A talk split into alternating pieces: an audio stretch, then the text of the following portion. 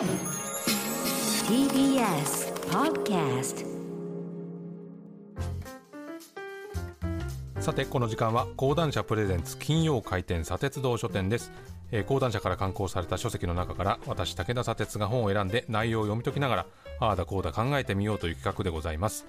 えー先週と今週は講談社現代新書で新たにスタートしたシリーズ現代新書ハンドレッドというシリーズから出た2冊を紹介しておりまして、えー先週は、えー牧野正彦さんのハンナ・ーレント全体主義という悪夢を悪夢を紹介しました、えー今週はですね梅田浩太さんによるショーペンハウアー欲望にまみれた世界を生き抜くを紹介していきます、えー本の帯にはこういうふうに紹介されています。苦しみに満ちた人生をいかに生きるべきか。欲望を原動力とした現代社会の歪みが生きづらさに拍車をかけている。苦悩や葛藤から自由になるための生きるヒントというふうに書かれています。もう一つですね。叱咤激励小気味よいアイロニー人生の悩みに効く弓道の哲学と書生の哲学とも書いてあります。えー著者の梅田さんの後書きがどういうふうに締めくくられているかというと人生は苦しみと断じるこの奇怪な本を手に取ってくださったあなたの勇気とユーモアに心からの感謝と敬意をお伝えしたいというふうに書いたんですね。なかなかすごい後後書きですよね、まあ、ここからわかるのがこのショーペンハウアーの哲学が、まあ、苦しみというのが軸にあるっていうことですね。まあ、世の中を楽観的に見ることと悲観的に見ることを比べると、まあ、今の世の中はどうしてもですねこうこういう大変な世の中だからこそポジティブなことを見出そうよって無理をしている社会だなというふうに僕は個人的に思うんですが、まあ、だからこそこの苦しみというのは何なのかっていうのを直視する哲学考え方っていうのにはこう惹かれるものがあるわけですが2週間前か3週間前ぐらいにあのこの番組で紹介したメールにあの自分の恋人に砂鉄さんの番組を聞こうよって言ったら誘ってみたらなんか重くて暗い話題が多いからちょっと避けてしまうっていうメールがありましたけどあのメールがちょっとこう体のにしっかり残り続けてるっていうんですかね、まあ、それ別にショックを受けてるってことではなくて、まあ、暗い話題とか重い話題っていうのを、まあ、個人でできうる限り直視した結果として、まあ、さらに暗い気持ちになったり重い気持ちになってしまうっていうのを、まあ、避けてしまっていいんだろうかなっていう思いが割とここ最近ずっとあるんですね。このショーペンハウアーは19世紀ドイツの哲学者で1788年裕福な貿易商である父と作家の母の間に生まれて父に連れられて幼少期からヨーロッパ諸国を旅行したと、まあ、その経験が世界観とか哲学観に大きな影響を与えて、まあやがて大学で自然科学や哲学を学んだ後に、えー主著となる意志と表彰の哲学や余力とホイという作品で知られていますが日本ではですねこの著作の一部を翻訳した、まあ、省略の形ですねこれで出版されている読書についてとか自殺についてとか知性についてという本などでも知られています、えーショーペンハウアーはですね運命がカードを切り私たちが勝負をする。これが人生なのだというふうに言ってます。つまり人生というのは自分の思い通りに思い通りにはいかずに、えー目の前にやってくる課題とか問題にひたすら対処し続けるものだったっていうんですね、まあかといって人間はその課題問題にこう的確に対処できるわけではなくてその都度右往左往しますよね、まあ、その結果うまくいったりうまくいかなかったり、まあ、あるいはうまくいったってことにしてう,、ま、うやむやにしようなんていう選択肢も持ち出してですね、まあ、なかなか絶妙なバランス、まあ、それ危ういバランスなんですけど、まあ、その繰り返しでなんとか日々を乗り越えているわけですが、え著者の梅田さんが書いてます。え現代社会はとにかく生きづらい。昨今はいよいよ激しく勝者と敗者が分かれてしまう状況にある。国内の状況を一別するだけでも出口のない生きづらさが現実の問題となって横たわっていることが分かる。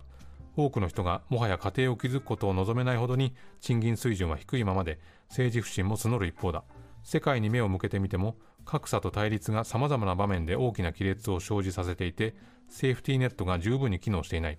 流行に乗り遅れ既得権益にもありつけず自分らしさをうまくお金に変えられなかった人々は社会のお荷物として自己責任だと言われながら一方的に搾取されているというふうにあります。なかなかなんだか気持ちが重たくなってきましたけどこう続くんですね。本来は誰もが知ってるはずだ。この世はこの世は理不尽にできている。努力はいつでも報われるわけではない。犯罪や災害病気そして死は誰にとってもすぐにそばにある。本書で考えていくのは客観的に理解すれば人生は本質的に苦しみであるということについてであると、まあ、この苦しみに満ちた人生をいかに生きるべきか、まあ、この問題に取り組んだ先駆者がショーペンハウアーだっていうんですね、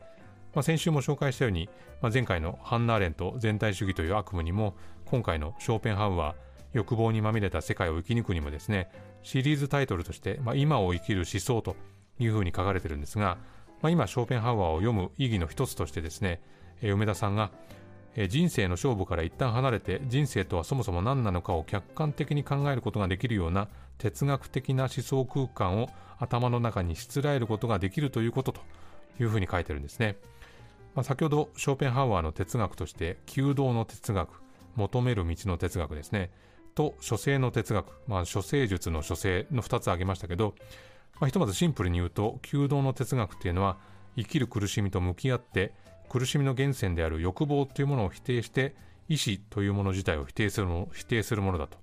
で処世の哲学というのはその苦しみと向き合いながらも、まあ、ユーモアを交えながら人生の指針を考えるヒントを与えてくれるものと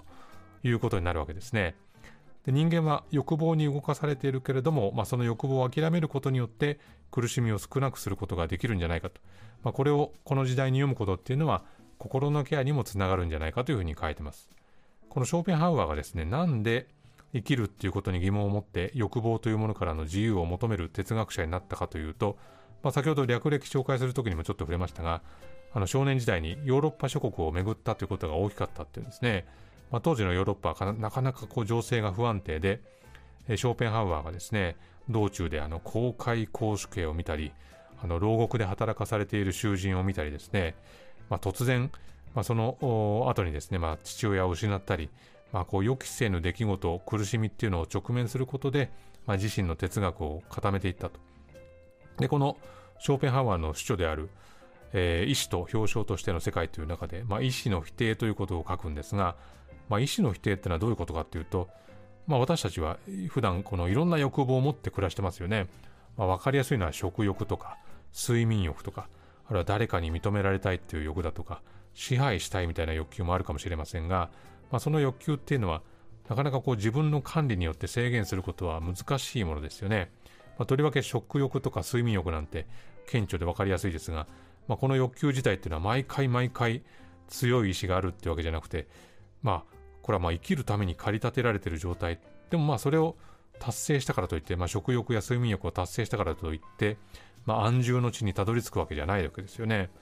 これについてショーペンハウアーが、まあ、意志っていうのは目的を持たない意志だと。生きようとする意志であって、まあ、私たちがこの目の当たりにしている世界っていうのはこういう意志に見せられた表彰としての世界に過ぎないんだからその全体が実体のない名妄迷うに妄想と書いて名妄なんだっていうんですね。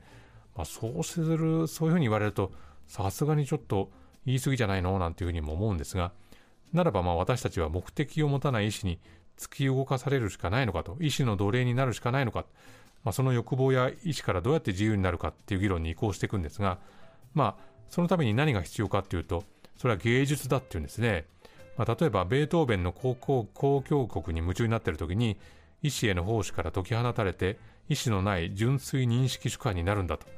いうふうに言ってまして、まあ確かにその通りだというふうには思いますけど、まあ、割と普通のことを言うなと思いながらも、まあ、芸術に接すると意思というのが沈静化して、まあ、純粋な認識主観になるっていうのは確かに芸術の効能だなっていう実感はありますよね。であのあるいはですね他人の苦しみに対する恐怖共に苦しむと書く恐怖ですけど、まあ、ここに道徳的な感情があって、まあ、そういう動機の持ち主こそが真に有徳な人間だっていうんですね。まあ、共に苦しむ気持ちを持てるかどうかと、まあ、そういう時にあの、まあ、恐怖をできるとですねあの私たちと、まあ、自分と他者を隔てていたものが取り去られるんだと。そうすると生きとし生けるものが同じ無限の苦しみのうちにあって救われたがっているということが分かってくる、まあ、こうやって意思を否定するんだということを書いてるんです。でショーペンハウアーのもう一つの側面として知られているのがいやむしろこっちの方が知られているのがこの63歳の時に刊行した「余力とホイ」っていう著作で、まあ、その中で収録されていた幸福論っていう原稿が話題になったと。これショーペンハウアーの幸福論っていうのはどういうものなのか。これ著者の梅田さんが端的にまとめてるんで、そこを紹介しますが、ショーペンハウアーの幸福論は幸せを願う読者の期待を鮮やかに裏切って幸福になりたいだなんて無駄だからやめておけと言ってのける。この書はありきたりな指南書や自己啓発本と違って自己欺瞞に導いたり優しい言葉で読者の承認欲求を刺激したり欲望のはけ口を与えて甘やかしたりはしない、むしろ皮肉と軽妙な語り口によって冷や水を浴びせ不思議とすっきりとした諦めの境地に導いてくれるような他に類を見ない生き方指南書になっているというふうに書いたんですね、まあ、自分の欲望に従ったり他人からこうでなければならないと要請されることに全て応じているとなんでこんなことしてるんだろうとなんでこんなこと考えてるんだろうってことがこう見えなくなっちゃうことってありますけど、まあ、ショーペンハウアーという哲学者が生の悲惨さと生きることの悲惨さという現実をまっすぐ見つめたことによって、まあ、この幸福な人生を手に入れて堂々と人生を謳歌したように見えるとそういうこととですね、まあ、つまり私は今幸せだっていうことと人生ってのは本質的に苦しみだっていうことは両立しうるんじゃないかとこういうまあ梅田さんの指摘に促さあのうなずかされるわけですね。まあ、こうやって本を読んでうなずくっていう時に、まあ、まさにこの自分の意思はどこにあるんだろうかって考え込んでしまうわけですけど、まあ、そういう思いとか悩みとか、まあ、揺らぎみたいなものを受け止めながら読むとこの世界の苦しみっていうものとどういうふうに向き合っていければいいのかということが見えてきます。ということでですね、今週紹介した梅田幸太さんによるショーペンハウアー欲望にまみれた世界を生き抜く、そして先週紹介した牧野正彦さんによるハンナ・アーレント全体主義という悪夢、この現代新書ハンドレットというシリーズから出た2冊、どちらも、まあ、このなかなか晴れやかな世界とは言えない現代だからこそですね、読んでほしいなというふうに思っております。ということで今週はこの辺りでございます。このコーナーは、ポッドキャストでも配信しております。そちらもチェックしてみてください。以上、金曜回転砂鉄道書店でした。